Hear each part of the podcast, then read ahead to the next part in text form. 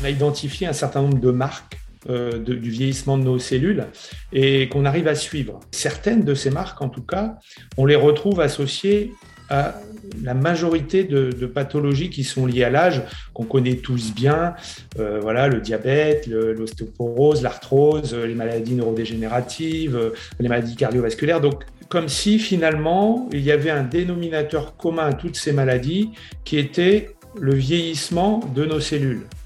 Et donc, si c'est le cas, ça veut dire que c'est ça finalement euh, la maladie euh, qu'il faut traiter et qui est au cœur de toutes ces pathologies qui ne sont finalement que les conséquences.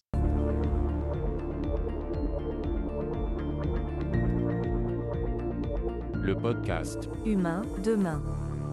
Bonjour à tous chers abonnés, ici Gaëtan de The Flares et on se retrouve pour la série de podcasts Humain demain en collaboration avec l'AFT, l'Association française transhumaniste. À travers cette série, notre but est d'explorer l'avenir technologique de l'humain. Pour chaque épisode, je vais recevoir des chercheurs, scientifiques, philosophes, politiciens ou encore artistes, ainsi qu'un membre de l'AFT ou un de leurs collaborateurs en tant que co-animateur. Dans cet épisode, nous allons parler de la reprogrammation cellulaire et autres thérapies visant à placer le vieillissement sous contrôle médical. Notre invité, Jean-Marc Lemaître, est directeur de recherche spécialisé sur la reprogrammation cellulaire je vais laisser Didier Cornel, vice-président de l'AFT et cofondateur de Health, l'introduire plus en détail. Jean-Marc Lemaître, qui vit à Montpellier, est directeur de recherche euh, à l'INSERM. Il a, il y a déjà plus de dix ans, réalisé avec son équipe l'exploit de rajeunir des cellules de centenaires.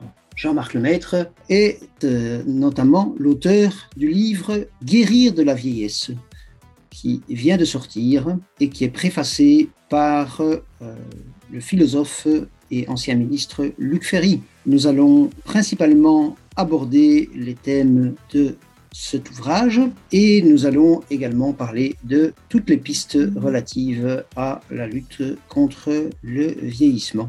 Ce podcast est disponible en vidéo sur YouTube ou alors vous pouvez le télécharger directement sur votre téléphone pour pouvoir l'écouter n'importe où. Il suffit de chercher The Flares sur votre appli de podcast préféré. Profitez-en pour vous abonner afin de ne pas manquer les prochains podcasts ou encore de nous donner une revue. C'est une façon simple et rapide de nous donner un véritable coup de pouce. Nous enregistrons la plupart de nos podcasts avec la plateforme Riverside. Elle permet d'enregistrer localement le flux audio et vidéo en HD jusqu'à 4K, ce qui permet une qualité optimale même si la connexion Internet est instable. Si vous êtes podcasteur ou souhaitez vous lancer, je vous le recommande chaudement. Cliquez sur le lien dans la description pour commencer une période d'essai. C'est un lien affilié, donc ça nous aide également. On vous souhaite une bonne écoute. C'est parti.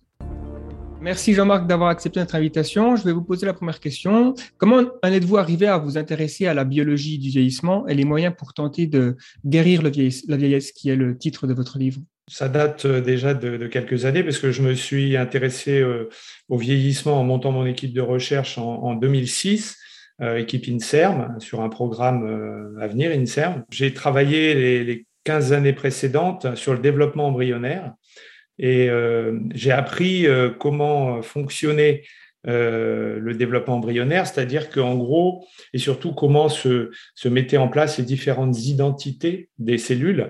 C'est-à-dire qu'à partir d'un seul génome, eh bien, on, arrive à fabriquer 220 types cellulaires différents. Et ça, grâce à un, processus de développement, une programmation qui se met en place au cours du développement. Et, finalement, je me suis rendu compte un peu par la suite que, que ce processus de mise en place euh, d'un programme eh bien, pouvait petit à petit euh, euh, se déprogrammer. Et, je me suis dit que on pouvait programmer, on peut déprogrammer au cours du vieillissement. eh bien, peut-être qu'on pouvait reprogrammer finalement euh, pour essayer de contrecarrer le vieillissement. C'est là que, en gros, je dirais, mais mon, mon, travail de recherche sur le vieillissement a commencé. D'accord. On reviendra certainement sur euh, le fond de, de, vos recherches, notamment la reprogrammation cellulaire. Euh, donc, vous avez récemment sorti un livre qui s'intitule, comme je l'ai dit, Guérir la vieillesse. Quelle est la raison de ce titre? Parce que ça signifie peut-être que vous considérez la vieillesse comme une maladie, ce qui est je dirais peut-être un peu controversé. Je ne sais pas comment vos collègues réagissent à cette position, ou si c'est juste un titre un peu en fait, si, j'ai mis euh, ce titre, c'était vraiment euh, euh, parce que c'est ce que, je pense maintenant de, des recherches qui se font un petit peu partout sur la planète et puis des recherches qu'on mène au niveau du laboratoire aussi. C'est-à-dire qu'il a, y a un consensus en fait, maintenant, dans la communauté scientifique qui s'intéresse au vieillissement, depuis en gros une dizaine d'années, on a identifié un certain nombre de marques du vieillissement de nos cellules et qu'on arrive à suivre. Et, ces marques, et certaines de ces marques en tout cas, on les retrouve associées à la majorité de, pathologies qui sont liées à l'âge, qu'on connaît tous bien, euh, voilà, le diabète, l'ostéoporose, l'arthrose, les maladies neurodégénératives, les maladies cardiovasculaires. Donc, euh, comme si finalement il y avait un dénominateur commun à toutes ces maladies qui était le vieillissement de nos cellules. Et donc, si c'est le cas, ça veut dire que c'est ça finalement euh, la maladie euh, qu'il faut traiter et qui est au cœur de toutes ces pathologies euh, qui, sont finalement, qui ne sont finalement que les conséquences. Le philosophe et ancien ministre Luc Ferry a fait abondamment et a raison votre éloge. Il a également écrit un livre en 2016 qui s'appelait La révolution transhumaniste et il promeut des investissements renforcés pour la recherche en France et je suppose en Europe. Imaginons dans un monde idéal que Luc Ferry ou vous soyez ministre de la politique scientifique. Quelles seraient vos premières propositions euh, budgétaires, mais aussi ou euh, vos premières euh, recherches, vos recherches les plus prioritaires? Alors aujourd'hui en France et en Europe, hein, on a une, médecine de spécialité qui est, qui est très, très très bonne, qui est excellente même, et qui bien sûr euh, doit être poursuivi, renforcé. Euh, souvent, c'est parce, que les gens sont malades et qu'il faut bien sûr les, les soigner. Et, euh, mais ces médecines de spécialité traitent les maladies, et notamment les maladies liées à l'âge, les unes à côté des autres, et, les unes parfois euh, après les autres, quand elles arrivent successivement dans la vie. Euh, si effectivement on voulait euh, avoir quelque chose d'un peu, un peu plus rationnel face au traitement de, la vieillesse et des maladies liées à l'âge, il faudrait effectivement euh, prendre en compte le fait de, de, mettre en place des financements euh, qui seraient dédiés à une nouvelle médecine que je pourrais appeler la médecine de, la longévité, qui, qui, serait une sorte de, de médecine gériatrie 2.0, je dirais, euh, qui serait euh, basé sur une médecine moléculaire, une médecine de précision, où l'objectif serait de traiter les cellules vieillissantes, les cellules sénescentes. Et on sait qu'il y a déjà des initiatives euh, aux États-Unis, notamment, et je connais pas mal de, collègues qui partagent cette vision que j'ai de, la vieillesse comme une maladie et qu'il va falloir la traiter. Pour poursuivre sur voilà, à propos de la recherche publique, euh, alors bon, il, y a, récemment la société Altos Lab. Alors c'est pas une, société publique, ça a été fondé par euh, apparemment par Jeff Bezos. En tout cas, il a investi beaucoup d'argent euh, dedans, à peu près un milliard de dollars, d'après ce que j'ai entendu. elle engage des chercheurs aux États-Unis, Cambridge, au Japon. Est-ce que vous pourrez imaginer quelque chose comme ça sur en Union européenne, euh, peut-être euh, quelque chose qui, serait public ou alors même privé? Alors, ce, serait un rêve pour, le chercheur que, je suis, bien sûr. Euh, oui, vous avez raison.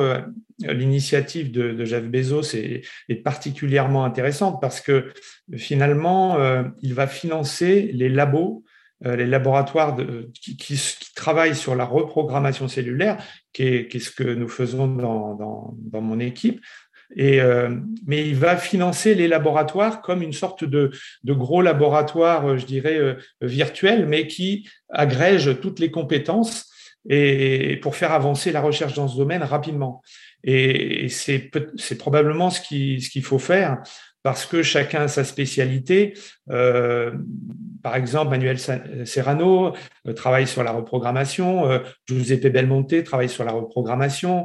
par contre, d'autres personnes vont, travailler sur des choses qui sont un un peu parallèles, mais qui vont servir à mettre en place ces stratégies, euh, notamment euh, euh, Madame Doudna, qui, le professeur Doudna, qui travaille, qui a eu le prix Nobel sur CRISPR-Cas9 et qui, probablement aura une, une, implication importante dans justement la mise en place de, de ces stratégies qui vont permettre peut-être un jour de reprogrammer nos cellules pour les rajeunir et donc prévenir l'apparition du vieillissement. Donc c'est une initiative que je trouve particulièrement intéressante. Bien sûr que si elle pouvait se mettre en place en France et éventuellement en Europe, ce serait, un bonheur pour tous les chercheurs qui travaillent dans le domaine. Et peut-être aussi pour les, personnes qui vieillissent malheureusement et pour qui la vieillesse n'est pas forcément la meilleure partie de leur vie. À propos de, de Madame euh, Lubna, euh, pardon, je la voyais euh, récemment dans un podcast et elle, elle, était vraiment assez optimiste. Elle, exprimait que, selon elle, les technologies de type CRISPR pourraient, dans un avenir pas tellement lointain, mettre fin aux, maladies en général. Donc, elle ne parlait pas des maladies de vieillissement, mais voilà. Ça, était... À propos des, des avantages et des inconvénients d'investissement public européen, au rang des, avantages dans notre petit continent et particulièrement en France, il devrait normalement y avoir euh, tout ce qui est partage de données massives, comme on dit en français, de big data de santé. Vous connaissez certainement le, Health Data Hub et très probablement l'espace de santé euh, européen. Est-ce que euh, vous avez déjà, en tant que chercheur, pu avoir accès à des données de santé grâce au Health Data Hub? Pour les, auditeurs de ce podcast, le, le Health Data Hub, comme son nom ne l'indique pas, c'est un organisme français. C'est l'organisme public euh, qui est chargé de mettre à disposition des données euh, massives de santé anonymisées ou pseudonymisées qui proviennent d'hôpitaux, de la sécurité euh, sociale, etc. Euh, voilà, donc, euh, mais malheureusement, euh, il y a eu beaucoup de, blocages, notamment pour des questions de, on va dire, privacy, de, de respect de la vie privée, d'investissement qui se faisait via des sociétés, enfin plutôt de, de stockage de données qui ne se faisait pas, qui se faisait avec des sociétés américaines. Mais est-ce que vous, donc, vous avez déjà pu accéder à des données grâce au Health Data Hub. Est-ce que vous avez déjà fait des demandes Non, non, en fait, non, j'en ai, pas encore fait. Non, on est, pour l'instant, on, était, a été euh, sur des programmes de recherche qui étaient euh, euh, sur des programmes avec des, bien sûr des données humaines, mais souvent des données qu'on était en mesure de produire dans le laboratoire et qu'on comparait des, données sur des modèles précliniques de souris, par exemple, mais on n'a pas été amené à, accéder ou à demander accès à, ce, à, ces, données. Alors, je sais que sur, Montpellier, il y, a, un institut, euh, INSERM, hein, euh, dont, dont c'est l'objet euh, qui, travaille avec tout, un ensemble de données de, santé, justement, pour essayer de, faire du data mining, pour essayer de trouver des, voilà, des nouvelles pistes et, des nouvelles euh, cibles de pour la recherche. On va entrer un peu en détail sur euh, justement euh, l'aspect scientifique. donc, par exemple, pour quelqu'un qui, qui n'y connaît absolument rien, pour contrer le vieillissement, qu'est-ce qui est le, plus probable? Qu'est-ce qu'on risque de voir arriver? Est-ce que ce sera ralentir le vieillissement, complètement le stopper, ou alors tenter de rajeunir l'organisme? Alors, il y a plusieurs questions dans votre question. La, la première, c'est que, alors, comme, comme je vous le disais tout à l'heure, euh, il y a un consensus des, gens qui travaillent sur le vieillissement et, on, a identifié un certain nombre de marques qu'on suit au niveau de nos cellules. Tout d'abord, ce qu'on sait, c'est que euh, sans intervention particulière, médicamenteuse ou autre, ou thérapie, euh, il y a déjà un certain nombre de, de pratiques qu'on peut mener et qui, euh, maintenant, on le sait au niveau scientifique, puisqu'on a pu justement suivre ces marques du vieillissement dans des situations, par exemple, d'exercice physique ou, par exemple, d'alimentation. Et ça, typiquement, c'est ces deux interventions qu'on peut mener euh, très tôt dans la vie et, même très tard dans la vie, et donc qui ont réellement un vrai bénéfice euh, sur la santé, sur la physiologie de l'individu d'une façon générale. Alors, pour l'alimentation, par exemple, on sait que la restriction calorique euh, a fait ses preuves aussi bien euh, sur euh, des petits modèles animaux que sur des, sur des primates. Et, on sait que dans le monde, il y a un certain nombre de zones qu'on appelle les zones bleues, qui sont des, des, régions où il y a un nombre de centenaires beaucoup plus important que, que euh, dans la population générale et même, du pays et, autour de ces zones. Et à chaque fois, on sait qu'il y a effectivement ce genre de pratique, d'activité physique, de, d'alimentation particulière. On connaît la fameuse île d'Okinawa où, justement les, les, les personnes euh, quittent la table avant satiété Euh, et donc, euh, ce qui fait qu'on a estimé qu'il y avait à peu près, ils étaient, une restriction calorique de 30, 30 à peu près sur la journée. Mais il y a d'autres pratiques qui sont aussi intéressantes, comme le jeûne intermittent, où, où on va dans une journée soit sauter un repas, enfin en tout cas rester entre 12 et, 16 heures sans manger. Et à nouveau, sur tous ces modèles et même jusqu'à l'homme, ça, ça, a fait ses preuves. Et surtout, on, a, on, a, on peut suivre les effets physiologiques au niveau de, nos cellules. Parce que finalement, euh, et c'est sur ça que je travaille depuis que je me suis intéressé au vieillissement, si nous vieillissons, c'est parce que nos cellules vieillissent et c'est ça qu'il faut traiter. À côté de ça, sur ces marques de vieillissement, on sait qu'aujourd'hui, pour deux de ces marques, euh, sur lesquelles on intervient directement, c'est-à-dire la sénescence cellulaire, et je pourrais vous, en reparler un petit peu. Et puis la déprogrammation dont nous avons parlé, la déprogrammation de, nos cellules, de notre génome, de l'expression de nos gènes. Eh bien, sur ces deux marques, lorsqu'on les cible et qu'on les, les contrecarre, eh bien, sur des modèles animaux, on sait que, en gros, les animaux vont vivre 30% de plus en bonne santé euh, et n'auront pas ces pathologies liées à l'âge qui apparaissent. À nouveau, ces marques étant des dénominateurs communs, euh, à l'ensemble de ces pathologies, eh bien on prévient l'apparition de ces maladies euh, liées à l'âge. Et donc, c'est ce dont je parle dans, mon livre, c'est de cibler ces deux marques-là, parce qu'aujourd'hui, cibler la sénescence, c'est déjà en cours avec des, petites molécules euh, sénolytiques. Et la reprogrammation, vous l'avez dit, Jeff Bezos met 3 milliards de dollars pour, pour faire avancer cette euh, technologie est, probablement passée euh, chez l'homme. Donc, typiquement, ces marques, c'est ce que, c'est ce que je, pense continuer dans mon équipe et essayer de, mettre en place. C'est extrêmement intéressant tout ce qui concerne ces aspects-là et particulièrement les, les aspects reprogrammation cellulaire. Euh, est-ce que y a, on n'a pas parlé encore du tout de quelles sont les maladies par lesquelles nous vieillissons. Il y a, je pense qu'il y a trois grandes catégories cardiovasculaires, cancer et les maladies neurodégénératives. Et pour les maladies neurodégénératives, en fait, on progresse assez peu. Et jusqu'ici, je n'ai pas entendu tellement, mais peut-être que j'ai manqué des choses à propos de des maladies neurodégénératives et des possibilités concernant les, les, neurones les, euh, et les autres cellules qui sont dans notre cerveau. En ce qui concerne ces aspects-là, euh, maladies euh, neurodégénératives et donc particulièrement Alzheimer et tous les aspects, on va dire, reprogrammation et amélioration cellulaire, est-ce qu'il y a des pistes?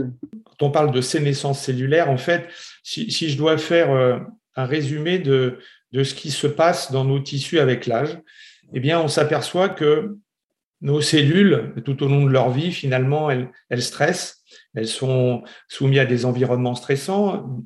En plus, elles doivent euh, se diviser, euh, elles doivent répliquer leur ADN, leur génome, et, et même ça, c'est un stress. Produire de l'énergie pour sa physiologie, c'en est un autre qui va créer des radicaux oxydants, etc., et qui va endommager nos cellules.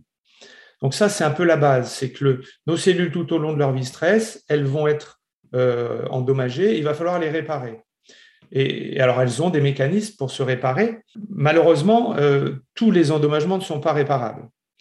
Et donc, euh, la cellule va faire des choix. Alors, soit les endommagements sont, trop, importants, elle va s'autodétruire, hein, c'est la mort cellulaire programmée, un mécanisme que la cellule peut mettre en place facilement. Soit elle va se réparer, mais au passage, quand elle se répare, eh bien, on s'aperçoit qu'il reste des traces euh, de cette réparation et souvent, on a certaines modifications euh, de l'organisation de notre génome, de la régulation des gènes. La cellule va quand même continuer à, fonctionner, mais elle fonctionnera un peu moins bien. Elle se déprogramme et donc elle vieillit. Donc ça, c'est un type de cellule qui, qui va être euh, présent dans nos tissus avec l'âge, nos cellules qui se déprogramment. Et puis, quand la cellule euh, fait un autre choix et qu'elle a décidé d'arrêter le cycle cellulaire, c'est-à-dire de ne plus se diviser, ne pas se détruire, eh bien, elle va rentrer dans un état qu'on appelle la sénescence cellulaire. Alors, au départ, c'est un mécanisme positif parce que, eh on arrête le cycle pour pas que la cellule parte vers une voie de, de cancérisation. Mais lorsqu'elle s'arrête, euh, elle va se mettre à sécréter tout un ensemble de facteurs euh, qui, au départ, vont être positifs, c'est-à-dire qu'elle va déclencher euh, la réparation. un mécanisme de réparation dans le tissu, parce que si la cellule est là, elle est endommagée, eh bien, il va falloir réparer. Donc ça, c'est un signal finalement euh, de, de, la sénescence pour lancer de la réparation. Et puis, à un moment, la cellule est sénescente, elle est bloquée, elle est endommagée, et donc il va falloir la supprimer. Donc la cellule sécrète aussi un ensemble de facteurs qui sont inflammatoires pour le tissu. Euh, au-delà de désorganiser un peu le tissu pour, faire que des cellules vont migrer, réparer, eh bien, elle, va créer de l'inflammation. Et on sait que le vieillissement, euh, c'est beaucoup d'inflammation. Mais ça va permettre au système immunitaire de repérer, c'est comme un signal, si vous voulez, l'inflammation, repérer ces cellules sénescentes et les supprimer. Mais avec l'âge, notre système immunitaire fonctionne beaucoup moins bien et il s'avère que bien ces cellules vont s'accumuler dans les tissus. Et donc on va avoir dans nos tissus, avec l'âge, c'est deux types de cellules, euh, déprogrammées et sénescentes. Et donc, c'est ces deux types de cellules qu'il faut cibler. Et c'est pour ça que mon, laboratoire travaille sur ces, ces deux actes. Alors, je disais que pour la sénescence, il y a déjà des choses qui sont faites. Oui, parce que le laboratoire de, James Kirkland, hein, euh, Kirkland à la Mayo Clinic euh, aux États-Unis, a, a identifié qu'effectivement, si on supprimait ces cellules sénescentes, les souris gagnent 30% de vie en bonne santé. ils ont même identifié des petites molécules qui, vont qui permettent de détruire euh, spécifiquement ces cellules sénescentes. Et puis, certaines de ces molécules sont en essai clinique déjà aux États-Unis. Peut-être si, je peux me permettre, euh, ma, question c'était euh, plus particulièrement sur les, maladies neurodégénératives, donc particulièrement la maladie d'Alzheimer, où bah, justement le modèle souris est, plutôt aussi moins bon. Euh, parce que la, souris est un, un, cerveau moins développé que le nôtre. Euh, mais voilà. Alors, si, j'en suis venu à la sénescence, euh, c'est parce qu'en fait, et à la, et à la reprogrammation, c'est parce que on peut cibler ces deux choses. Et sur Alzheimer, sur des modèles de souris qui sont des modèles d'Alzheimer, bien sûr, non seulement déjà sur des souris normales, on s'aperçoit que dans le, dans le, tissu neural, on a des cellules sénescentes, Hein, qui, se mettent en place et qu'on peut aussi les supprimer justement avec des petites molécules euh, sénolytiques et que là, on va retarder l'apparition de ces pathologies et, notamment neurodégénératives type Alzheimer parce que euh, sur, des sur des souris, on a ces modèles. Et on s'aperçoit qu'on va avoir un vrai bénéfice sur ces pathologies-là aussi. Et puis à côté de ça, on a cette déprogrammation de nos cellules et on sait par exemple que lorsqu'on va et là c'est une autre approche qui a été menée avec des modèles de souris, euh, lorsqu'on injecte par exemple à des souris âgées euh, du plasma de souris jeunes, eh on s'aperçoit que ces souris, vont rajeunir et elles vont aussi décaler l'apparition de, pathologies neurodégénératives type, Alzheimer et sur ces modèles de souris aussi Alzheimer. Donc, et là, on pense que ça n'est pas forcément un impact sur la, euh, ces, plasmas euh, juvéniles n'ont pas forcément un impact sur la sénescence elle-même, et peut-être elle pourrait avoir euh, quelque chose à voir avec la reprogrammation, en tout cas le rajeunissement des tissus. Et, à nouveau, sur cette marque-là, eh bien, on a un effet bénéfique sur les, sur les pathologies type de maladies neurodégénératives. Très bien. Il y a aussi alors des, animaux un peu célèbres comme ça qui, qui semblent être atteints de de naissances négligeables, comme on dit, c'est-à-dire que leur probabilité de mourir de cause naturelle semble ne pas augmenter au fil du temps. Or, il me semble qu'il y a la méduse euh, Turritopsis nutricula, le, homard, le homard, il me semble, et euh, peut-être même la tortue des Galapagos qui semble avoir euh, ce, trait caractéristique. Est-ce que ces, organismes nous, enfin, nous disent des choses intéressantes qui pourraient nous aider dans la recherche sur la longévité ou alors ils sont trop différents par rapport aux humains? Alors donc, c'est des modèles qui sont pour les, le biologie, c'est des modèles qui sont inspirants, je dirais, parce que parce qu'effectivement, euh, on peut dire, euh, sans trop se tromper, que la nature a tout inventé. Hein, euh, c'est la conséquence de, de, l'évolution et la théorie de l'évolution de Darwin que finalement, eh bien, à force de mutation et de sélection, eh bien, il y a tout un ensemble de, de combinaisons de gènes, euh, de variants de gènes et de programmes qui sont mis en place dans la nature, avec euh, finalement peut-être un objectif tout de même qui est de se perpétuer et donc éventuellement de se reproduire avec un certain nombre de, stratégies différentes, mais, mais soit avec une, fécondation, hein, avec une fécondation classique, soit eh bien, des, stratégies différentes où finalement la régénération est la base. Et comme certains animaux, comme, comme la méduse, vous en, avez, vous en avez parlé, mais surtout, je pensais à la planaire et à l'hydre d'eau douce, qui sont des animaux qui sont quasi immortels parce qu'on peut euh, les couper en, plusieurs morceaux et qu'elles sont capables de régénérer complètement l'individu, même voire chez l'hydre de bourgeonner d'un nouvel individu. Alors les stratégies sont un petit peu différentes chez ces deux animaux. La première, euh, euh, la, méduse, pardon, la, la planaire, elle a conservé, cet, animal a conservé à l'âge adulte des, cellules souches qui sont capables de régénérer l'ensemble du corps, euh, qu'on appelle des cellules souches pluripotentes.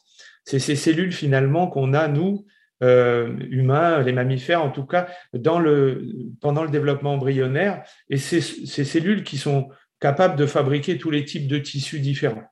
Malheureusement, euh, en ce qui nous concerne, avec le temps, euh, dans le, au cours du développement, eh bien, les cellules souches perdent cette capacité, elles deviennent multipotentes ou unipotentes, et, chez l'individu adulte, elles vont réparer euh, quelques tissus, faire quelques types cellulaires différents, mais, ça n'est plus cette capacité-là. La planaire les a conservés. Alors imaginez si on les avait conservés, eh bien, on pourrait régénérer n'importe quelle partie de notre corps endommagée par la maladie, l'accident ou le vieillissement.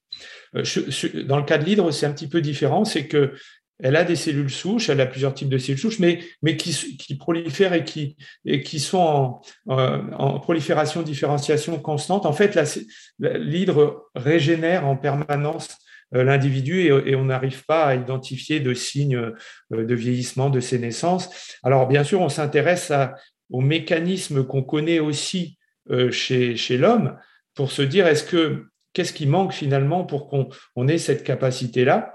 Par exemple, chez l'hydre, euh, je sais que les, chercheurs qui travaillent dans ce domaine-là, avec ces modèles animaux, s'intéressent à l'autophagie, parce qu'on sait que c'est un mécanisme de nos cellules qui est capable de, de lorsqu'il est stimulé, eh bien, qui est, capable de, nettoyer un petit peu euh, l'ensemble des composés qui sont altérés euh, dans la cellule euh, pour refaire du, finalement, à partir du vieux, refaire du jeune et donc permettre de rajeunir un peu la physiologie de nos cellules. Alors pourquoi chez cet animal, ce mécanisme qui est présent a quelque chose d'autre, quelque chose d'exceptionnel qui fait que peut-être eh bien, euh, euh, le, nettoyage, je dirais, de nos cellules, peut-être que euh, plus, les choses se font plus rapidement, plus, régulièrement.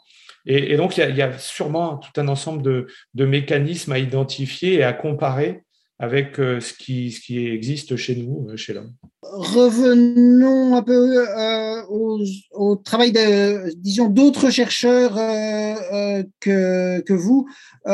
donc, nous avons déjà parlé d'Altos Labs, à côté de de Grey, qui est le chercheur anglophone le, plus réputé. Il y a aussi David Sinclair, qui a des objectifs je pense, assez proches des, vôtres. Est-ce que vous êtes directement en contact? Quelles sont les, divergences et les convergences euh, avec euh, votre travail? On n'a pas encore parlé, je pense, de ce pourquoi vous étiez vraiment euh, totalement précurseur, c'est-à-dire la transformation de, cellules de centenaire, le rajeunissement, entre guillemets, de, de cellules de centenaire. Euh, voilà, et c'est probablement là qu'il y a le plus de, de convergence et peut-être là qu'il y, a aussi des différences. Vous avez raison, quand, on a, quand j'ai euh, débuté euh, mon équipe de recherche sur le, sur le vieillissement, l'objectif était de rajeunir des cellules. Et la même année, quand, quand j'ai commencé mon projet financé, Monsieur Yamanaka, le professeur Yamanaka, a, a démontré qu'il était possible, à partir d'une cellule adulte, avec un petit cocktail de, gènes, euh, de facteurs de reprogrammation, de la convertir en une cellule souche euh, pluripotente de type embryonnaire avec toutes ses capacités. Euh, ce qui veut dire euh, auto-renouvellement infini et puis redifférenciation possible dans n'importe quel type cellulaire. Et donc, il a ouvert une porte euh, gigantesque vers la thérapie cellulaire qui vise justement à corriger tout un ensemble de pathologies en injectant des cellules, là, dans ce cas, qui auraient été reprogrammées, mais qui sont des cellules du patient, et donc qui, en cas de greffe, n'y aurait pas de rejet. Et, donc, ça a lancé tout un ensemble d'équipes, de, de, laboratoires dans le monde pour aller vers cette thérapie cellulaire. Et d'ailleurs, M. Yamanaka, euh, pour sa découverte exceptionnelle, a eu euh, en 2012 le, euh, le prix Nobel de, physiologie et de médecine. Alors, nous, ce qu'on a fait au niveau de mon équipe, c'est qu'on a essayé sa technologie avec ce groupe restreint de facteurs. Et puis, ça n'a pas fonctionné sur nos cellules sénescentes, qui était l'objectif. Et puis, sur des cellules vieillissantes très âgées, c'était très, très, très peu efficace. Et donc, on, a dû trouver euh, une stratégie parallèle, un peu différente, mais, finalement, la base de départ était la même, euh, sauf qu'on a rajouté deux facteurs supplémentaires à ces quatre facteurs.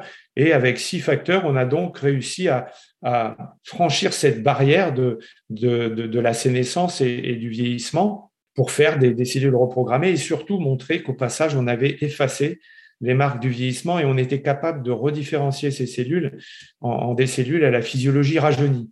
Donc ça, ça a été la première, euh, euh, le premier pas dans ce, de, mon équipe dans, le, dans le, la recherche sur le vieillissement. Et puis ensuite, on s'est dit que euh, peut-être qu'il n'était pas forcément nécessaire de passer vers cet état pluripotent pour rajeunir des cellules. Et donc, on a essayé de développer euh, à la fois sur des modèles cellulaires et à la fois sur des modèles animaux, euh, une nouvelle euh, stratégie de reprogrammation qui est toujours basée sur la stratégie Yamanaka, mais qu'on a appelée la reprogrammation transitoire. C'est-à-dire qu'on ne va pas jusqu'à faire des cellules pluripotentes, on s'arrête avant. Mais on enclenche quand même un certain nombre de mécanismes qui sont enclenchés par ces facteurs de reprogrammation. Alors bien sûr, on n'a pas été les seuls à faire cette démarche-là. Euh, il y a eu effectivement le laboratoire de Giuseppe Belmonte. Euh, il y a eu euh, sur des modèles in vitro le laboratoire de Thomas Rando aussi, qui a montré qu'effectivement, on pouvait rajeunir des cellules in vitro avec cette stratégie-là. Giuseppe Belmonte a montré qu'on pouvait le faire in vivo chez, l'animal. Et nous, nous l'avons fait aussi chez l'animal, et nous avons pu montrer que, comme lui, comme, comme il l'avait fait, on peut gagner 30% de vie en bonne santé, euh, sur nos modèles animaux. Alors, on l'avait fait sur un modèle de vieillissement euh, euh, prématuré, parce que quand on travaille avec des souris, voilà, les souris vivent trois ans, donc c'est un petit peu compliqué d'attendre trois ans pour étudier la longévité. Donc on avait fait, a fait les expériences sur, sur des modèles de vieillissement prématuré, mais ce qu'on a pu aussi montrer, c'est que quand on lance une reprogrammation transitoire, une seule fois dans la vie de la souris, très tôt, euh, à deux mois, ce qui veut dire, ce qui correspond à peu près euh, chez cet animal au début de l'âge adulte, et qu'on regarde euh, à 8, à 8 mois, 8-9 mois chez l'animal, eh bien, ce qui correspond à, 4, à peu près 80 ans chez l'homme, eh bien, on s'aperçoit qu'on a amélioré, diminué l'ostéoporose, diminuer l'arthrose, on a euh, diminué la fibrose dans tout un ensemble d'organes. On gagne, dans ce cas-là, juste avec une seule fois très tôt dans la vie, 15% de vie en bonne santé. Et puis, on, améliore l'ensemble de la structuration, de la microarchitecture de, de, tous les tissus. Donc, on, sait que cette reprogrammation fonctionne, qu'on peut l'appliquer. D'ailleurs, on l'a fait aussi sur des modèles de souris qui n'étaient pas des modèles de vieillissement prématuré. Et donc, une seule fois très tôt dans la vie, mais là, euh, toujours, à deux mois, mais là, on a regardé euh, euh, chez l'animal en fin de vie, c'est-à-dire qu'on a regardé sa longévité, et là aussi, on augmente la longévité chez, l'animal. Et donc, on, sait que une seule stratégie, une seule reprogrammation suffit à améliorer la longévité et de retarder les, pathologies liées à l'âge. Ce qu'a fait David Sinclair, lui, il a regardé euh, si on pouvait l'effectuer aussi, cette reprogrammation, mais dans, un, dans le cas de, pour restaurer la vision, euh, pour voir si régénérer le nerf optique était possible lorsqu'il était endommagé. Et, donc, il, a fait cette reprogrammation transitoire, je crois avec des adénovirus cette fois, qui expriment les facteurs de reprogrammation. Il a montré qu'effectivement, on pouvait restaurer la vision avec cette stratégie justement de reprogrammation. Alors là, et, il a d'ailleurs vérifié que les cellules qui étaient produites avaient été aussi rajeunies lorsqu'il faisait ce, cette stratégie de reprogrammation. Alors, il y a eu d'autres, approches de d'autres, laboratoires. Hein. Euh, par exemple, Giuseppe Belmonte avait montré que si on, endommage le muscle, on peut le régénérer. Si on endommage le pancréas, on peut le régénérer aussi avec euh, une reprogrammation euh, transitoire. Et puis, Manuel Serrano aussi a montré des, des approches similaires sur quelques tissus. Et mais à chaque fois, on s'aperçoit qu'on lance une reprogrammation épigénétique qui, a tendance à aller vers un rajeunissement.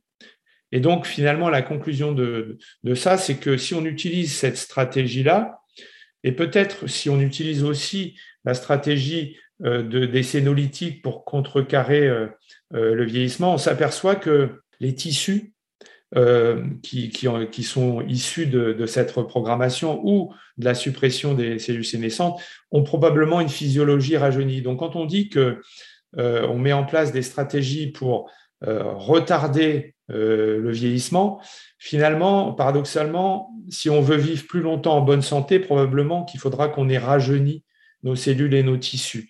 Donc, ce, que je, ce que je mets un petit peu dans mon livre, c'est que finalement, ce qu'on va faire, c'est qu'on va vieillir plus jeune et, mourir peut-être en bonne santé. C'est un peu l'objectif, je dirais. ça, moi, je signe tout de suite, en tout cas. Est-ce qu'il n'y a pas, enfin, j'ai déjà entendu euh, que, d'ailleurs, on avait discuté avec Aubray euh, sur ce podcast et on lui a donc, euh, voilà, demandé ce qu'il pensait de la programmation cellulaire et il est évidemment excité par toutes les découvertes faites récemment, mais il, il a souligné qu'il y avait potentiellement des risques de, de développer des cancers avec euh, une technique euh, similaire. Enfin, après, j'imagine qu'en reprogrammant une cellule pour la faire euh, redevenir pluripotente, est-ce qu'il n'y a pas un risque d'avoir des, cancers plus importants, plus fréquents ou pas? Alors ça, ça c'était vrai sur les cellules pluripotentes et la reprogrammation en IPS, hein, Induced Pluripotent Stem Cell. c'était vrai au début. C'est vrai au début pourquoi? Parce que finalement, on utilisait des vecteurs à l'époque qui s'intégraient dans le génome. Et donc, euh, intégrer quelque chose dans le génome, c'est toujours délicat. Et puis, on redonnait euh, une capacité, effectivement, d'auto-renouvellement infini aux cellules. Mais assez vite, euh, il y a tout un ensemble de stratégies de reprogrammation qui, se sont mis en place et qui étaient beaucoup plus safe. Et donc, avec un risque qui était, quasiment nul de développer des cancers sur les cellules qui sont différenciées de ces IPS. Attention, par contre, euh, les nouvelles stratégies de reprogrammation transitoire, on ne va pas à cet état pluripotent. Et donc, euh, euh, on sait que le risque est, encore moindre parce que, effectivement, même si on reprogramme notre cellule, eh bien, la reprogrammation est transitoire. C'est-à-dire que tous les facteurs de reprogrammation, souvent véhiculés par des ARN, eh bien, disparaissent une fois que, une fois que la, cellule a, été reprogrammé. Et d'ailleurs, euh, euh, sur, des, sur, sur des modèles animaux de reprogrammation transitoire, eh bien, on n'a pas, on pas de plus de tumeurs euh, qui apparaissent avec l'âge chez ces animaux. Sauf si, bien sûr, sur des modèles expérimentaux, on veut aller plus loin et faire comme l'avait fait Manuel Serrano, euh, fabriquer des cellules pluripotentes chez l'animal en poussant la reprogrammation à l'extrême jusqu'à l'état pluripotent. Là oui, mais ça c'est un modèle de c'est un modèle de recherche. Euh, sur la reprogrammation transitoire, le risque est quasi absent. Euh, on a aussi euh, discuté euh, il y a quelques, quelques temps maintenant avec Miroslav Radman, que vous connaissez sûrement, qui est donc aussi un chercheur français qui donc travaille sur, sur le vieillesse. Et alors, il a une approche un peu différente, il me semble, qu'il se concentre sur plus les protéines liées au vieillissement. Au vieillissement. Est-ce que c'est une voie complémentaire selon vous? Oui, bien sûr. C'est alors Miroslav Radman pense que, que l'oxydation est la, cause première du vieillissement. et donc, les conséquences de, cette oxydation, c'est d'altérer les protéines. Les protéines sont, à l'issue d'oxydation, sont carbonylées. Et, donc, il faut, il faut on sait qu'elles fonctionnent beaucoup moins bien, ces protéines, une fois carbonylées, et que quand, quand on carbonyle des protéines qui sont éventuellement susceptibles de réparer des endommagements sur le génome, etc., c'est probablement beaucoup moins fidèle. Et donc, détruire ces, détruire ces protéines, c'est important si on veut effectivement empêcher ces, endommagements de devenir trop, trop importants. Alors, on parlait tout à l'heure de l'autophagie. Euh, justement, c'est un mécanisme intime de la cellule qui permet de, dégrader euh, ces protéines, euh, de les, supprimer. Alors, peut-être que stimuler l'autophagie, eh bien, c'est un bon moyen On, le sait, par exemple, lorsqu'on fait, lorsqu'on fait de l'exercice physique, on va stimuler l'autophagie. Et donc, typiquement, oui, euh, c'est une approche complémentaire qu'il ne faut pas mettre de côté, d'autant que euh, probablement c'est des approches assez immédiates et de dégrader euh, ces facteurs qui sont endommagés par l'oxydation, par exemple, et donc stimuler l'autophagie, ça, effectivement, c'est tout à fait complémentaire. Et le, jeûne aussi, il me semble que ça stimule. Oui, ça, le jeûne, le jeûne intermittent, le, le, jeûne même, ce sont des approches qui vont stimuler l'autophagie et qui vont permettre une meilleure physiologie euh, de nos cellules euh, parce qu'on parce qu'on va avoir tendance à, supprimer tout un ensemble de, facteurs altérés, même même de, des, vous savez, mitochondries qui sont ces petites usines à fabriquer euh, à fabriquer l'énergie de nos cellules. Eh bien, quand elles sont altérées, elles vont avoir tendance à faire beaucoup plus de radicaux oxydants et, justement, stimuler l'autophagie permet aussi de, détruire ces, mitochondries qui sont altérées et qui fonctionnent beaucoup moins bien et qui, sont susceptibles de, créer des, radicaux oxydants. Donc, on a, on a des mécanismes euh, qui permettent, de, qui permettent de, le faire au niveau de nos cellules et stimuler ces mécanismes, effectivement, c'est une bonne stratégie. De manière euh, globale, pour toutes les problématiques de, vieillissement, je reviens un peu sur, sur ma, première question. J'ai toujours trouvé euh, vraiment étrange qu'il n'y a à ce jour euh, pas un seul organisme public au monde euh, relatif à la santé qui ait pour objectif explicite de lutter contre le vieillissement, lutter contre les maladies du vieillissement, même ralentir le vieillissement. Pour lutter contre les maladies du vieillissement, si, il y a, ça, là, il y a beaucoup de financements qui permettent de lutter contre les maladies du vieillissement. Mais là où je, je, vous suis, c'est que effectivement, il n'y a pas euh, pas comme but explicite, disons. C'est ça que je. Voilà, on n'a pas, on n'a pas de euh, vraiment de financement pour contrecarrer euh, le vieillissement. On s'adresse toujours à une pathologie liée à l'âge. C'est pour ça que je, je pense que et j'ai écrit ce livre aussi pour ça, pour essayer de de faire comprendre que ben, la le vieillissement, ça pourrait être une maladie et que c'est ça qu'on peut traiter et qu'on devrait traiter. Et, bien sûr, tant que ça n'est pas considéré comme une maladie, eh bien on va pas, on va pas le traiter. Parce qu'aujourd'hui, on traite les pathologies quand elles sont là avec des symptômes. Et, quand on vieillit, on n'a pas forcément de symptômes. Par contre, euh, sur une vraie médecine de la longévité, euh, ce qu'il faudrait mettre en place dans un premier temps, c'est de l'évaluer, évaluer le vieillissement.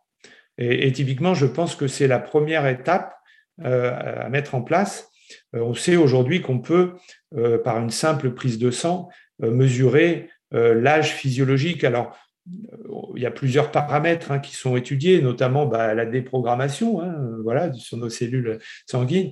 Les marques de méthylation, ça nous permet d'évaluer l'âge physiologique d'un individu. Il y a aussi les télomères, il y a les facteurs protéiques circulants. Donc, en fait, combiner tout ça permettrait d'avoir un test assez fiable de, l'âge physiologique d'un individu. Si vous avez 50 ans et que lorsque vous, mesurez euh, votre âge physiologique parce que vous avez été très actif au niveau, euh, sportif, que vous avez une alimentation, euh, et puis que vous avez une bonne génétique aussi, peut-être vous avez 40 ans. Et dans ce cas-là, on ne va pas commencer à traiter quelqu'un à 40 ans. Par contre, si vous en avez déjà 60, euh, alors que euh, votre âge chronologique dit que vous en avez 50, peut-être que là, il faut, il faut euh, s'inquiéter et peut-être commencer à envisager de, de, faire quelque chose qui va prévenir l'apparition de pathologies liées à l'âge. Donc, je pense que ça, c'est un des points initiaux. Si on veut considérer que la vieillesse soit considérée comme une maladie, c'est d'avoir des paramètres fiables, des biomarqueurs fiables pour, pour l'évaluer. Ça, c'est à mon avis la première chose. Ceci étant, moi, ce que je trouve à la fois un peu, à la fois fascinant et un peu déprimant, c'est que alors que nous avons euh, progressé euh, dans, toutes sortes de domaines euh, technologiques et dans toutes sortes de domaines de santé, finalement, pour ce qui est de la durée de vie maximale, ça n'a quasiment pas bougé depuis plus de 2000 ans, hein, puisque la première personne qui a atteint l'âge de 200 ans, c'était Terencia, de, manière certaine, Terencia, la veuve de Cicéron, morte en l'an 6 après Jésus-Christ à 103 ou 104 ans. Et puis aujourd'hui, la, personne la plus âgée au monde, elle n'a encore que, que, entre guillemets, 119 ans. Donc, et on sait que Jeanne Calment en avait atteint 122. Alors, euh, moi, je reviens un peu sur, euh, sur, ma première question. Comment convaincre euh, au niveau de, de l'Union européenne ou au niveau de la France ou au niveau même du monde de, de changer de paradigme, d'aller vraiment dans cette direction-là euh, dépasser nos limites biologiques pour utiliser le, le terme de, du livre d'un livre de, de, Miroslav Radman Je pense qu'il faut multiplier les initiatives euh, pour, pour qu'on puisse euh, vraiment considérer la vieillesse comme, comme une maladie. Alors, aux États-Unis, par exemple, il y a, il y a une, Nir Barzilai euh, qui a mis en place euh, un programme, le programme TAM, qui est un programme qui, qui euh, va mettre en place une cohorte, qui met en place une cohorte de 3000 individus vieillissants, hein, mais, mais, sans pathologie liée à l'âge, et qui vont être traités avec de la metformine, qui est un, médicament qui au départ était utilisé pour le diabète. Et puis on s'est rendu compte que que, bah, les gens qui prenaient ce, médicament bah, avaient moins de cancer. Et puis, on s'est aussi rendu compte que sur des modèles animaux, eh bien, on, gagnait de l'espérance de vie en bonne santé. Et, le mécanisme, c'est probablement, il mime un petit peu, euh, il enclenche des, mécanismes qui miment la restriction calorique.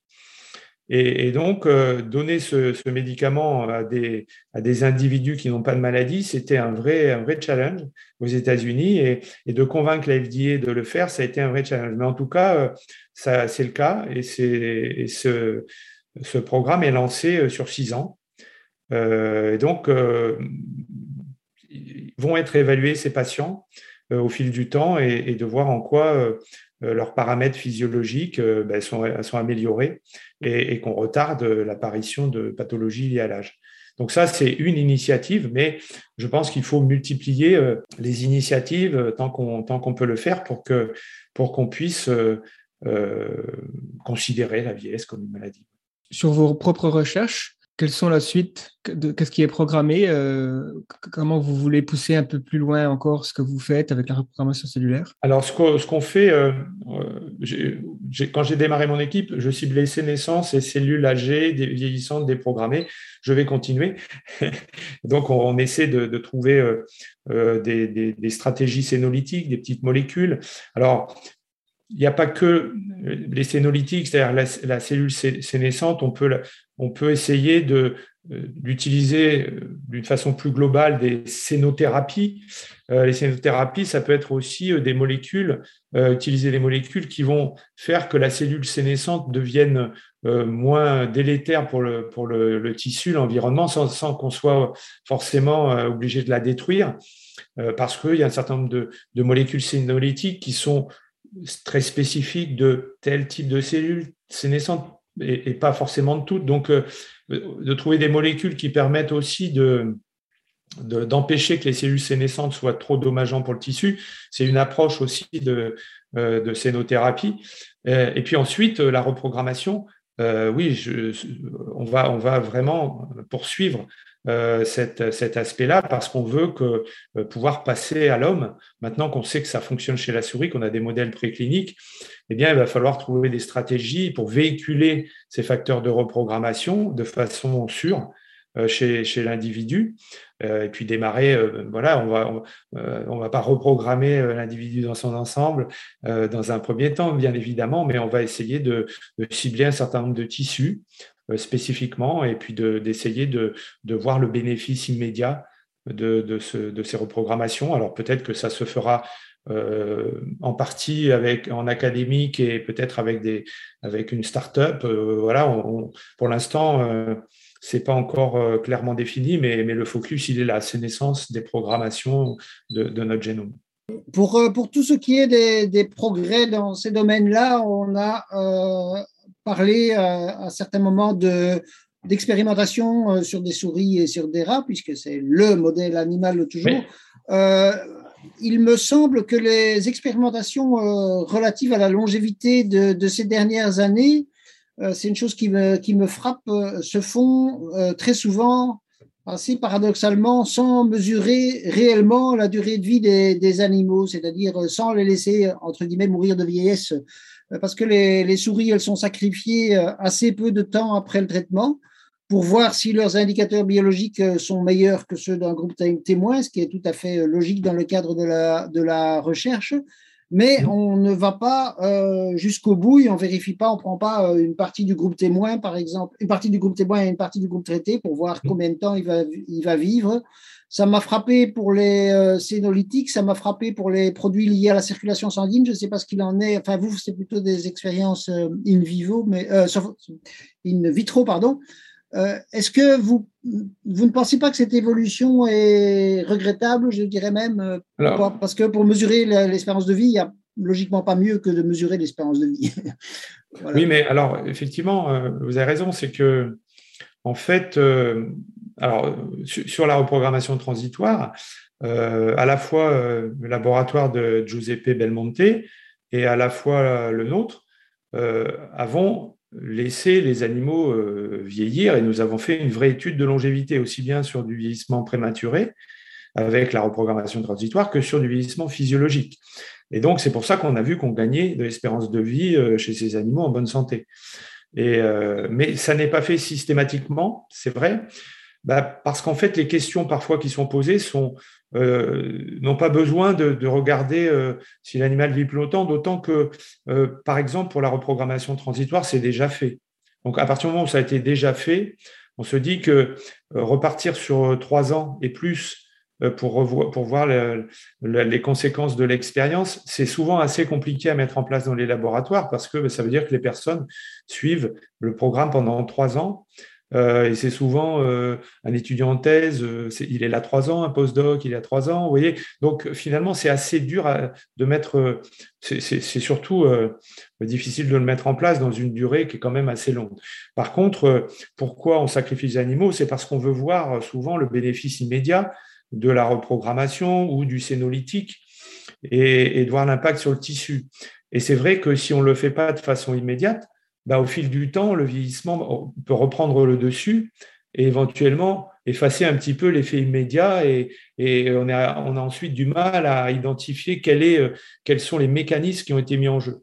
Donc souvent, euh, et en fonction de la question posée, de l'objectif de l'expérience, eh on va plutôt sacrifier l'animal pour aller regarder ce qui se passe euh, de façon immédiate. Mais il y a quand même des initiatives qui, voilà, qui regardent l'impact sur la longévité. Ça, ça a été le cas, par exemple, euh, pour la metformine aussi. Euh, la restriction calorique, on a regardé effectivement la longévité de ces animaux et même on l'a fait sur des primates. Et donc, c'était pas, euh, c'était une durée de vie qui était quand même assez longue. Donc, ça, a quand même été assez, assez bien exploré. ça ne l'est pas systématiquement.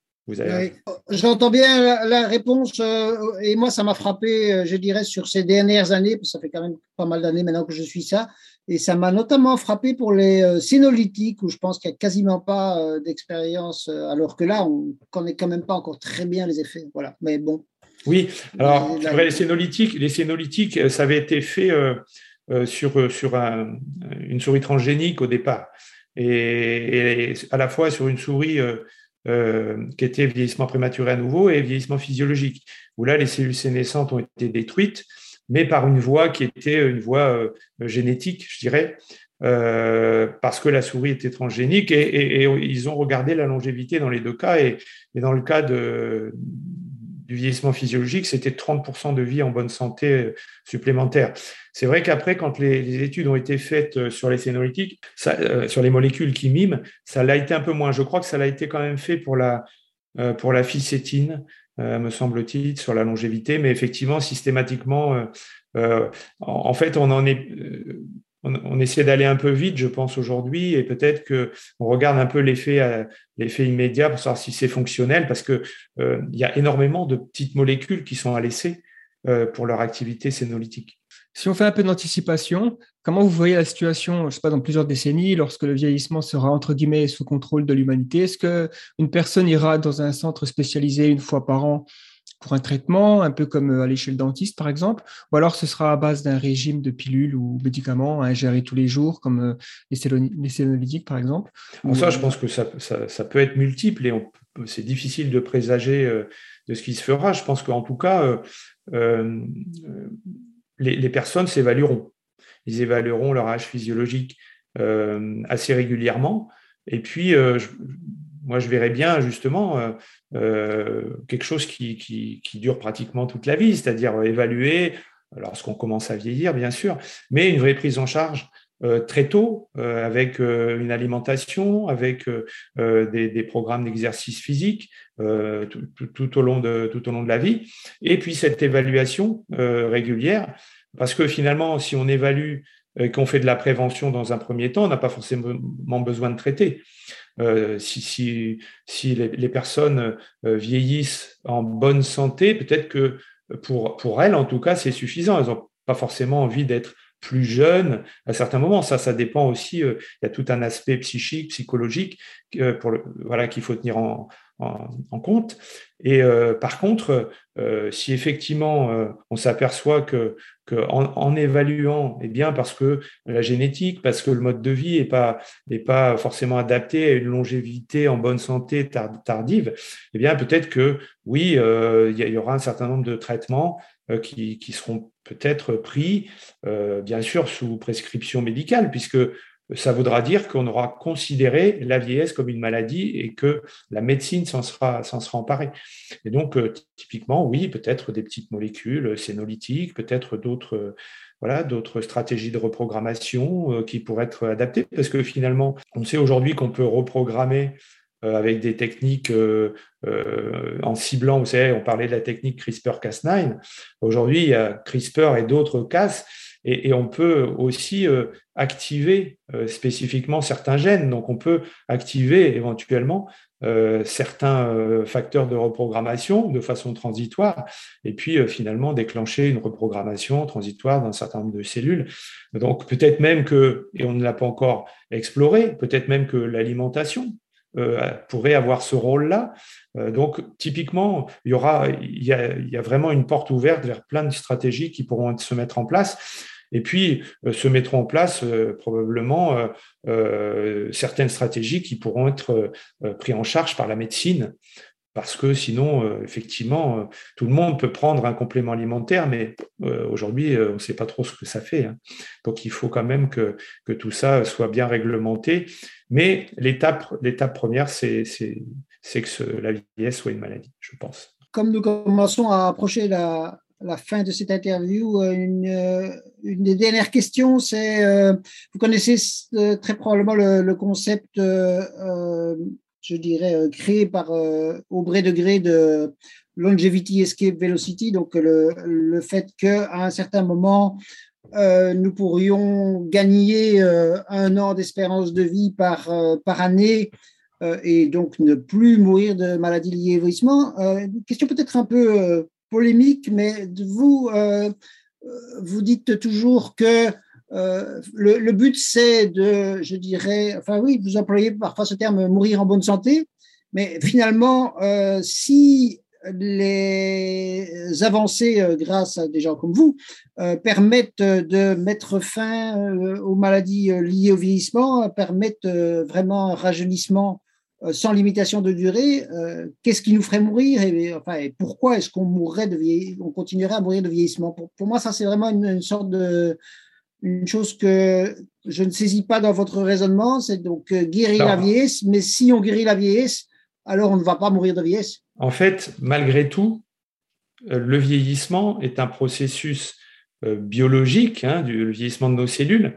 Donc, finalement, les, les, stratégies dont nous avons parlé vont soit diminuer le, vieillissement de nos cellules, soit on va les rajeunir et rajeunir nos tissus pendant le traitement.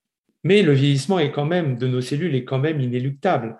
Donc, ce qui veut dire que globalement, euh, même si de façon préventive ou de façon curative à certains moments, eh bien, on va traiter pour rajeunir nos tissus, euh, échapper euh, au vieillissement totalement, je pense que ce sera très compliqué.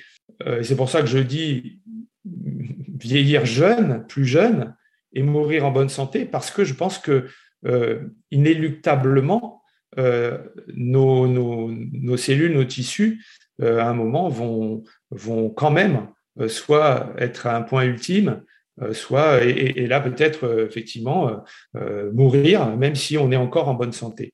Donc, j'ai du mal à envisager, parce que le vieillissement le, est un, mécanisme biologique qui est quand même inéluctable au niveau de nos cellules, j'ai du mal à imaginer qu'on puisse complètement éradiquer euh, le vieillissement, échapper complètement au vieillissement, même si on peut le rendre négligeable et finalement être, euh, plus jeune plus longtemps. Euh, mais j'ai du mal à imaginer que, que, n'y ait pas de fin.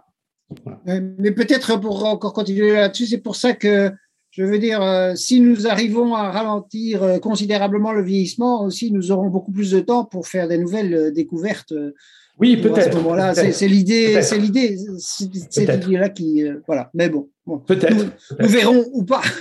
c'est ça. En, attendant, c'est vrai que l'objectif, euh, et, on a aujourd'hui des, des, à la fois des, preuves scientifiques et des, des stratégies euh, pour retarder au maximum le vieillissement et surtout vivre plus jeune plus longtemps et donc en, meilleure santé. Donc, euh, effectivement, l'enjeu, il est là et je pense qu'il est presque immédiat. C'est-à-dire qu'on peut tout de suite envisager ce, genre de développement. Euh, alors, je sais qu'il y a beaucoup de chercheurs qui évitent de faire des prédictions et c'est normal puisque bon, bah, c'est difficile de voir un peu l'avenir et euh, il faut être prudent. Mais je veux quand même vous demander quand est-ce qu'on peut espérer bénéficier des premiers traitements de, rajeunissement pour, ce qui est, pour ce qui est des sénolytiques, il y a un certain nombre d'essais déjà euh, aux États-Unis avec euh, beaucoup de molécules différentes et sur un grand nombre de pathologies euh, liées à l'âge différentes. Bien sûr, il faut montrer qu'il y a un effet sur ces maladies. Sauf que, bah, vous l'avez compris, lorsque la maladie est là, les cellules sénescentes ont déjà fait pas mal de dégâts dans les tissus et donc, euh, traiter alors que la maladie est déjà là, alors il y a un bénéfice, certes, mais ce n'est pas un bénéfice euh, euh, dramatique, optimum, etc. Donc, mais c'est un préliminaire, c'est-à-dire qu'il faut effectivement montrer qu'il y a un effet. Mais ensuite, probablement que ces molécules, eh bien, elles pourront être prises en prévention. Hein, parce qu'on s'aperçoit qu'on évalue que effectivement euh, vous avez beaucoup de, cellules sénescentes, il y, a, un effet euh, assez euh, dramatique qui est en train de se mettre en place sur les tissus et que peut-être qu'il faut traiter. Mais à nouveau, on en revient toujours au même point, c'est la vieillesse, est-ce qu'elle est considérée comme une maladie et est-ce qu'on a évalué effectivement le vieillissement de façon précise. Et voilà, c'est deux choses qui, les molécules sont déjà là, ils sont en exploration chez l'homme. Euh, pour certaines pathologies, pas, forcément pour euh, le vieillissement d'une façon générale, euh, mais on n'en est pas si loin que ça. Ça, je pense que les sénolytiques, on n'est pas très loin de mettre en place quelque chose. La metformine, je vous l'ai dit tout à l'heure, il y a un essai avec l'initiative TAM, donc on n'est pas très loin non plus, je pense. Euh, après la reprogrammation, probablement que ça peut prendre un petit peu plus de temps parce qu'il faut déjà montrer l'effet sur un tissu, un, peu comme on le fait avec les sénolytiques aujourd'hui, sur une, pathologie, etc. Donc, euh, je pense que on est, on est, on touche quand même à une, nouvelle médecine là, sur, sur la, une médecine de la longévité, oui. Une petite d'abord euh, remarque en ce qui concerne l'essai sur la metformine, ça fait quand même déjà longtemps que c'est annoncé. Malheureusement, ça n'est pas encore euh, commencé, mais avec euh, ce qui se passe via Altops Labs, notamment, je pense qu'on peut effectivement être optimiste sur des choses qui vont s'accélérer. Pour avant de de terminer cette conversation passionnante et que j'aurais aimé que nous aurions aimé prolonger encore, mais nous n'avons pas le temps. Est-ce qu'il y a quelque chose que vous n'avez pas eu le temps de, dire hein? Et pour ceux qui veulent aller plus loin, est-ce que vous avez un, site internet à conseiller? Euh, soit euh, que vous gérez, soit que vous considérez comme euh, fort utile ben, en fait, en fait, si, j'ai écrit ce livre, ce livre, c'est effectivement pour que pour qu'il soit accessible et que les informations dans ce domaine de recherche soient accessibles. Et, donc, je, l'ai même même pour les pour les, étudiants et où je l'ai même référencé avec euh, les références scientifiques en anglais, etc. Donc, euh, mais mais euh, il y a tout un aspect de vulgarisation. Et quelque chose que vous avez oublié? Non. Que, vous, n'avez pas, que, nous n'avons pas, une question que nous nous aurions dû poser plutôt et que nous n'avons pas posée. Non, non, non, je, je, je, milite aujourd'hui pour ça, pour que la vieillesse soit considérée comme une maladie et que des financements type Altos Lab euh, arrive en France, en Europe, euh, pour que pour qu'on puisse euh, réellement progresser, parce que les personnes qui participent à Altos Lab bien évidemment, euh, leurs laboratoires euh, qui sont déjà dans le domaine vont, progresser énormément.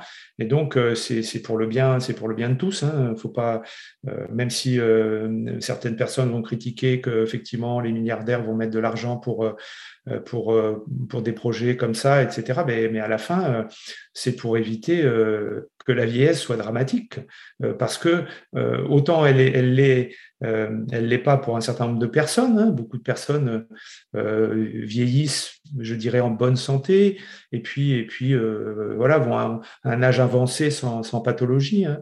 Euh, on voit ces familles de centenaires hein, qui, qui, qui euh, pour qui euh, vivre jusqu'à plus de 100 ans, et eh bien, pratiquement se transmet de génération en génération. Et c'est pas le cas pour tout le monde. Et donc, je pense que ce, ce genre de démarche de, de, gros financements, eh bien, sont plutôt positifs et c'est et, c'est à la fin pour le bien de tous. Vous retrouverez le livre de Jean-Marc Lemaître dans la description. Merci encore à vous d'avoir suivi cette conversation jusqu'au bout. On se retrouve pour un prochain épisode très rapidement. À bientôt.